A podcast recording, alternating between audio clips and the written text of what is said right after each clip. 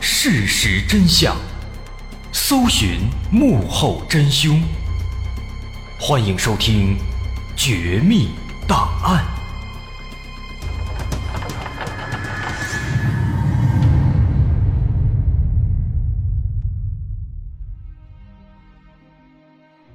还原事实，探索真相。欢迎继续关注《绝密档案》，我是大碗。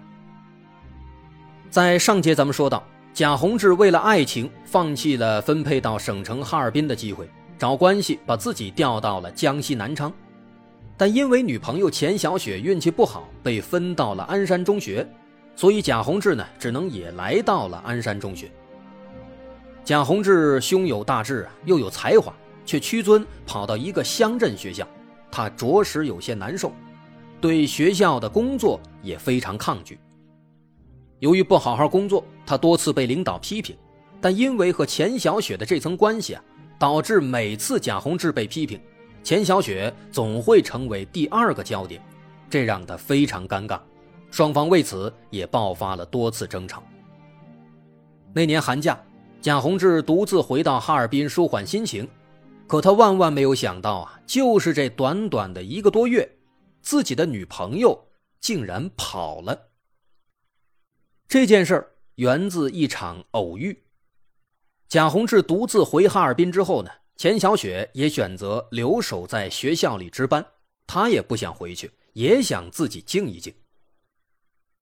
有一天，他们的垦殖场乔厂长的儿子叫乔新，去学校里面打球，刚好遇到了钱小雪。这个乔新对钱小雪一见钟情。于是从那以后，他经常来学校打球，找机会和钱小雪接触。乔欣的动机是非常明显的，主动介绍说自己在长沙工作，挣多少钱，父亲是垦殖场的厂长，是大家的顶头上司，还特别说明自己想找一个女朋友。钱小雪听明白了，她非常明确的拒绝说自己有男朋友了。但是乔欣并没有放弃，仍然经常来找他。几次以后啊，钱小雪也有些反感，于是每次都绕着走。可乔欣他仍然不死心，为了得到钱小雪，他让自己的父亲乔厂长来帮忙。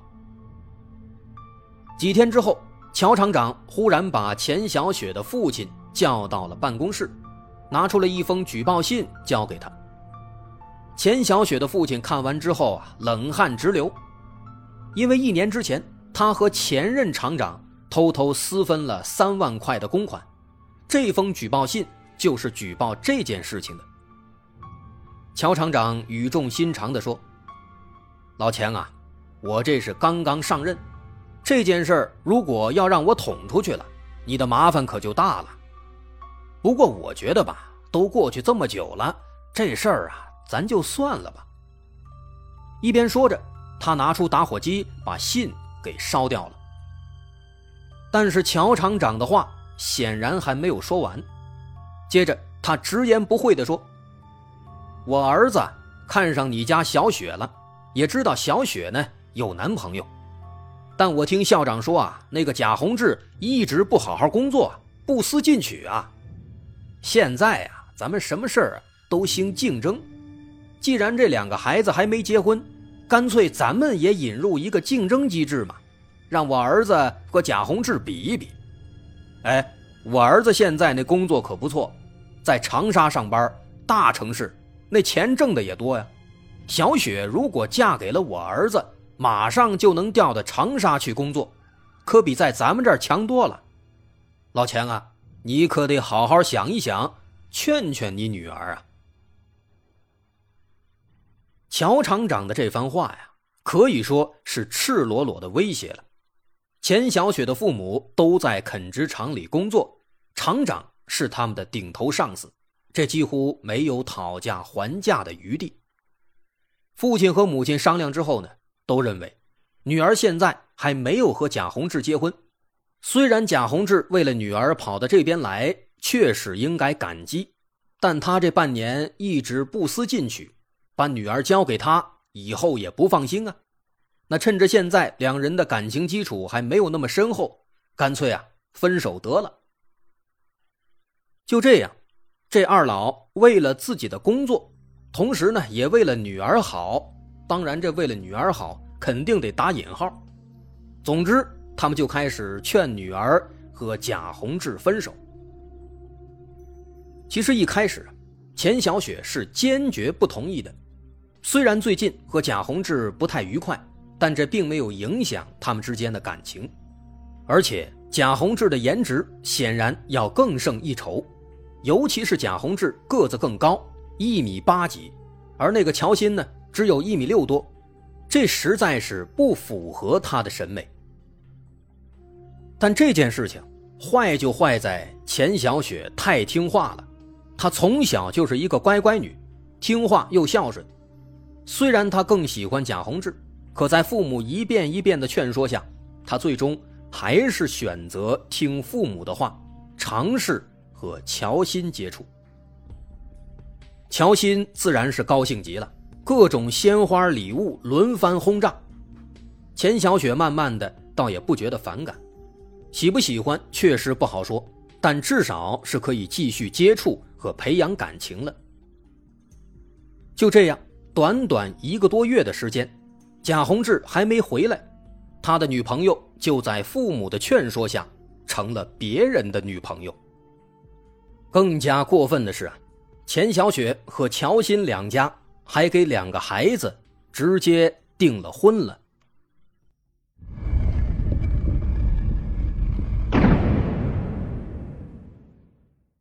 一个多月的寒假结束，贾宏志回到学校，却发现钱小雪竟然和别人订婚了。不仅如此，同事们也对自己议论纷纷，好像自己被戴了绿帽子。贾宏志承受不住这种屈辱和打击，直接病倒了，在医院里躺了三天。钱小雪曾经去看他，他质问钱小雪，钱小雪赌气回答说：“我承认我对不起你。”但这只能怪你胸无大志，不思进取。我也是爱面子的，一个学期你把我的脸都丢尽了。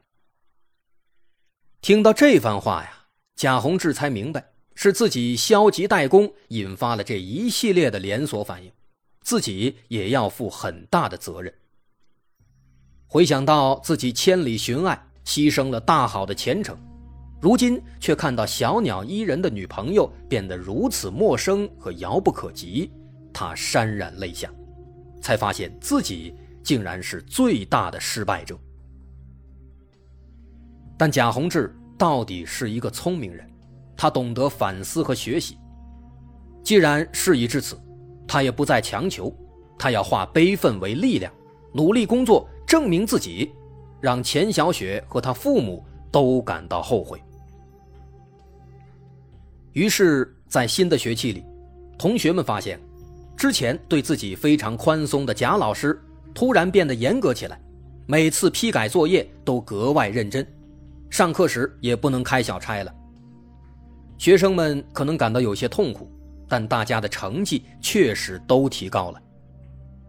到了学期末，贾宏志的班级从年级第四名上升到了第二名，他的班上有两个出了名的调皮的学生。一个叫毛敏，一个叫朱丽红，因为是女生，其他老师都不好意思管。而在贾宏志手里，这两个女生竟然全都规规矩矩，不再调皮了。除了管理好班级，贾宏志自己也发挥才能，创作了几首诗歌，成功发表在了当地知名的报刊上，还专门署名写的是鞍山中学的老师。但是校领导啊。却对此视而不见，在开会时，领导还多次表示，教师搞创作是不务正业，耽误教学。而对贾宏志的班级的成绩呢，校领导也只是轻描淡写的一笔带过，丝毫没有表扬和鼓励。那种种这些事情，让贾宏志算是明白了，这偏见一旦形成，就很难改变了。而且更糟糕的是。钱小雪和乔欣马上要结婚了，在学校里发喜糖，邀请大家去喝喜酒，这让贾宏志非常尴尬。他没有办法，只能躲进厕所里不出来，等大家都走了，他才接着出来。好在就在这段艰难的时期，学校里来了一位刚刚毕业的年轻女教师，她叫做乌丽，来自南昌。领导把乌丽和贾宏志安排在了一个办公室里，一起管理同一个班级。这一男一女朝夕相处，爱情的火花说来就来。贾宏志终于迎来了第二段爱情，和乌丽在一起了。对这段感情，贾宏志接受以前的教训，一边努力工作，不让乌丽丢面子，一边精心的呵护她。不得不说，恋爱的经历真的可以让男人成长。这次贾宏志显然成熟了许多，他们的感情迅速升温，如胶似漆。乌丽是一个激情、浪漫、有前卫的女孩，她的思想很开放。没多久，她就主动投怀送抱，和贾宏志发生了性关系。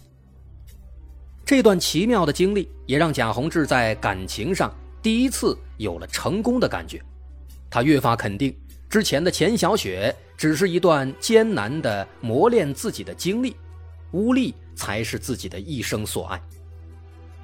他骄傲地把乌力的消息告诉父母，父母对此也感到很开心，并且贾宏志还和乌力商量，等到放暑假了，一起回哈尔滨见见父母。乌力也高兴地答应了。不过，就在距离暑假还有一个月时，乌丽的母亲却突然生病了，乌丽只能请假回到老家照顾母亲。对这件事情，起初贾宏志并没有多想，可是随着时间一天一天的流逝，乌力却一直没有回来。眼看着暑假即将到来，贾宏志有些着急，于是以看望乌力的母亲为由，来到南昌，找到了乌力的家中。而这一去，他才知道，乌力的母亲并没有生病，而乌力已经离开鞍山中学去了深圳。临走之前，他给贾宏志写了一封信，让母亲交给他。乌力在信里说：“宏志，感谢你一年来给予我的帮助和关照，我对你的爱也是真挚的。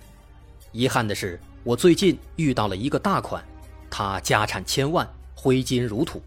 他声称只要获得我的爱，就能让我终生荣华富贵。请别诅咒我嫌贫爱富。”社会存在决定社会意识，我是个实惠主义者，我不可能轿车不坐坐板车，你能理解我吗？换了你，你也一定会这样选择，对吗？看完这封信，贾宏志伤心欲绝，他感到天空都变成了灰色。短短两三年的时间，他牺牲了毕业之后的美好前景。却换来了两次女人的情感欺骗，他感到自己的心已经千疮百孔，他已经不能像第一次失恋一样再理性的思考了。此时他的头脑里一片混沌。这一切的罪魁祸首是什么呢？当然是爱情，是女人。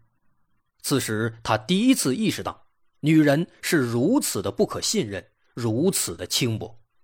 他再也不想忍受这样的痛苦了，一时间他只想发泄，只想报复。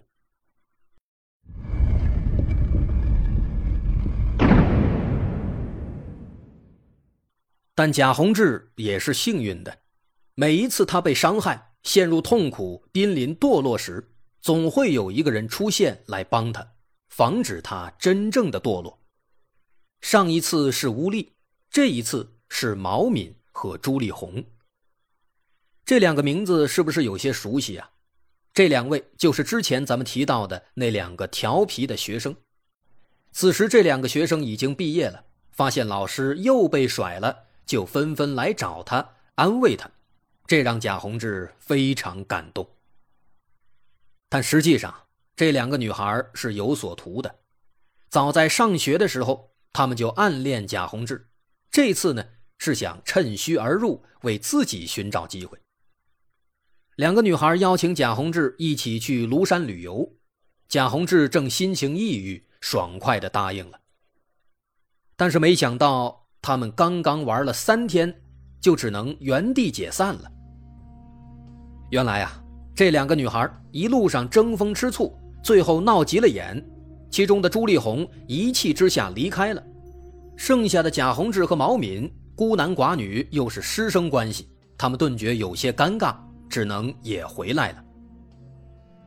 而另一边，为了除掉竞争对手，朱丽红在回来之后啊。把三个人一起出去旅游的事情直接给说了出去，但没想到由此殃及到了贾宏志，大家都认为是贾宏志为师不尊，玩弄女学生。这下他百口莫辩，跳进黄河也洗不清了。这件事情引起了极大的反响，许多家长都要求开除贾宏志。一时间，贾宏志陷入了舆论的漩涡，无法脱身。他也因此受到了学校的严厉的处分，被派到后勤部打扫卫生。但贾宏志哪能受得了这样的屈辱呢？堂堂的一个高材生，一表人才，现在竟然被派去打扫卫生。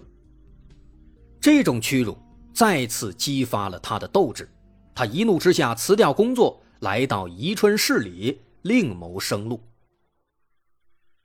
在宜春，他带了一笔钱做起了小生意，后来呢发展的不错，还请了几个帮手。这段时间可以说是他毕业之后最顺利、最轻松的一段时间。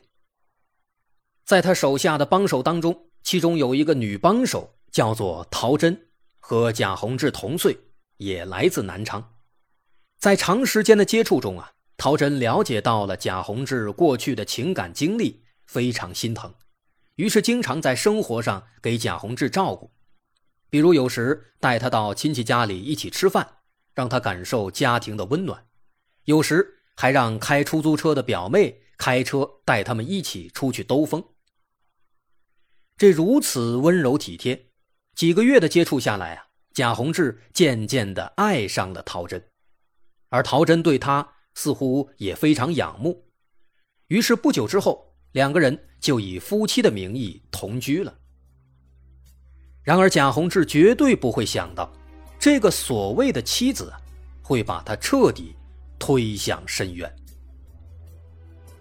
一九九九年十二月十五日，贾宏志交给陶真六万块钱，让他拿出三万存进银行里，剩下的三万偿还之前的贷款。但没想到啊，陶真拿起钱一去不回。贾宏志回到家中，发现陶真留下了一张纸条，上面写着：“贾宏志，请原谅我不辞而别。我是个耐不住寂寞的女人，难得陪你一年多，我拿走这么点钱，你应该不会生气吧？我的归宿在千里之外，不必寻找了，再见。”看到这张纸条啊，贾宏志差点晕过去，仿佛之前乌力摆脱他不辞而别那个景象又再次重演。而这次更为严重，因为这六万多是他全部的积蓄了，除此之外，他只有几十块钱了。为了寻找陶真，他来到陶真的亲戚家里，但对方表示自己已经好几个月没有看到陶真了，不知道他去了哪里。亲戚让他赶紧去报警，但贾宏志却认为，就算报了警，也不可能马上把钱找回来。他现在没有钱了，他必须要亲自要马上把钱追回来。毕竟这些钱真的是太重要了，这是所有的积蓄，没了钱，他的生意马上就会陷入停滞，银行的欠款也无法偿还，自己会被彻底打败，成为彻彻底底的失败者。这几年来，钱小雪、乌丽、毛敏、朱丽红身边的每一个女人都在换着花样的折磨他，他已经变得非常脆弱了。而现在又出现了一个陶真，陶真不仅欺骗感情，还骗走了所有的钱，这无疑是压垮他的最后一根稻草。此时，贾宏志的内心一片漆黑，他的心态。也因为极度的痛苦而扭曲了。走在街上，他感到天旋地转，感到街上的每一个人都在嘲笑自己。他无颜回家面对父母了。现在他只想去死，但他不能独自死去，他要报复女人，要拉上女人一起去死。恍惚之间，他看到前面有一辆红色出租车，车牌号非常熟悉，他认出来了，这是陶真的表妹所开的出租车。于是他马上拦下车，随便说了一个地方。陶真的表妹叫做陶玲娟。之前，她经常带着陶真和贾宏志一起兜风。此时，这个可怜的女孩并不知道自己的表姐夫到底遭遇了什么。当车开到偏僻路段，只见表姐夫贾宏志突然掏出一把刀来，让他停车。接着，他就被表姐夫强奸了。当他哭着求饶时，表姐夫却又一次拿出刀，直接刺向了他的胸膛。贾宏志已经疯了，他被这几段荒唐的、奇葩的情感经历折磨疯了。纵观他这九年的经历，的确是让人感慨万千。他是一个情种吗？也许是的，而且他似乎也有些单纯，但这也只是一方面。另一方面，促使他犯罪的主要诱因，大概是这几年的遇人不淑。他的运气实在是太差了。最终，贾宏志因为故意杀人罪被判处死刑，这个悲惨的故事也由此画上了句号，只留下知情的人们不住的叹息。我是大碗，这个曲折悲惨的故事啊，我们也不好多做评价了。今天咱们就说到这儿吧。如果您喜欢，欢迎关注我的微信公众号，在微信搜索“大碗说故事”，点击关注即可。我是大碗，感谢大家收听，咱们下回再见。